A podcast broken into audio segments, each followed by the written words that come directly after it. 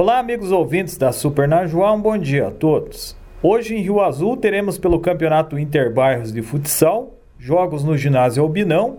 A partir das 19h30, a equipe do centro enfrenta a Vila Diva.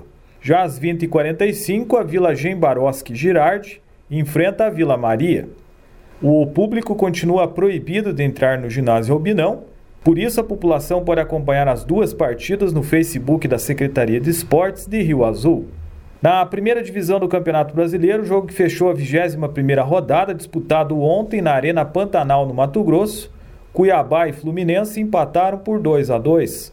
O Fluminense abriu 2 a 0 no primeiro tempo com gols de Luiz Henrique e o paraguaio Bobadilha. Mas depois o Cuiabá conseguiu reagir e chegou ao empate com gols de Jonathan Cafu cobrando pênalti e Felipe Marques.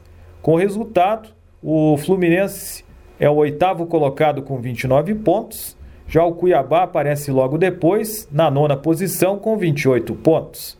Lembrando que o Cuiabá é o time do goleiro Walter, que foi revelado aqui nas categorias de base do Irati Esporte Clube e teve passagens também pelo Corinthians. Na segunda divisão do Campeonato Brasileiro, 25ª rodada, teremos hoje às 4 da tarde, o Guarani enfrenta o Remo.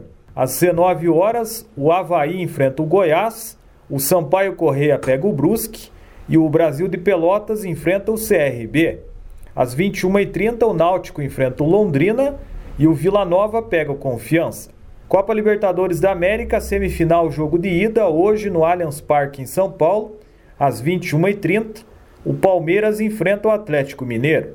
Amistoso de futebol feminino, ontem o Brasil goleou a Argentina por 4 a 1. Os gols do Brasil foram marcados por Carolyn, Marta, Debinha e Yasmin. Essa foi a segunda vitória da seleção brasileira contra as argentinas em dois amistosos que foram disputados. Na sexta passada, a vitória do Brasil foi por 3 a 1. Essas são as informações do esporte nesta terça-feira. Rodrigo Zubi para a Super Najuá.